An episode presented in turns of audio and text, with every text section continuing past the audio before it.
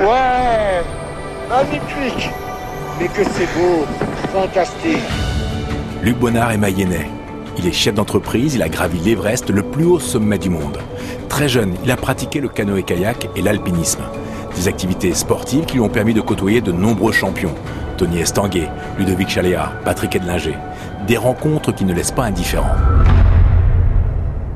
c'est des gens qui sont très inspirants euh, parce que ils sont dans le euh, un le très haut niveau, mais d'un degré d'humilité. Euh, on peut aussi citer Denis Gargo-Chanu qui est champion olympique en titre à Rio en canoë slalom, donc dans la suite de, de, Tony Estanguet, qui est d'abord chef d'entreprise et ensuite sportif de haut niveau. Et lui, Denis, il dit clairement que il y a plus de pression dans le métier de chef d'entreprise qu'au départ d'une finale olympique. On pense toujours qu'au départ d'une finale olympique, il y a une pression énorme.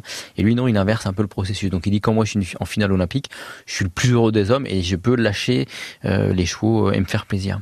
Euh, oui, ce sont des personnes forcément inspirantes parce que beaucoup d'humilité, euh, qui ont réalisé des très très grandes choses. Euh, Estanguet, ben voilà, il est triple champion olympique, triple champion du monde, Europe, etc. Et maintenant président du comité d'organisation des, des Jeux olympiques de Paris 2024. Donc lui, il va aussi au bout de ses rêves.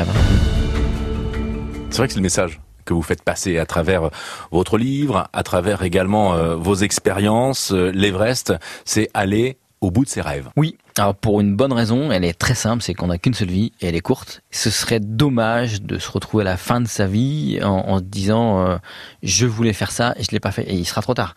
Alors avant de réaliser ses rêves, il faut d'abord identifier son rêve ou ses rêves et faire en sorte de se donner les moyens de les réaliser. Alors, ça peut être euh, chacun à son niveau, hein, chacun son Everest, j'ai envie de dire.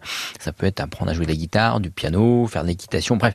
En tout cas, on a tous un ou deux rêves de gosse profondément ancrés en nous. Il faut les identifier et se donner les moyens d'aller au bout. C'est ce que je considère être le, une vie réussie. Le reste, c'est accessoire. C'est ce qui peut donner un sens à sa vie Je pense que c'est ce qui donne le sens à sa vie. C'est de la réalisation de ses propres rêves.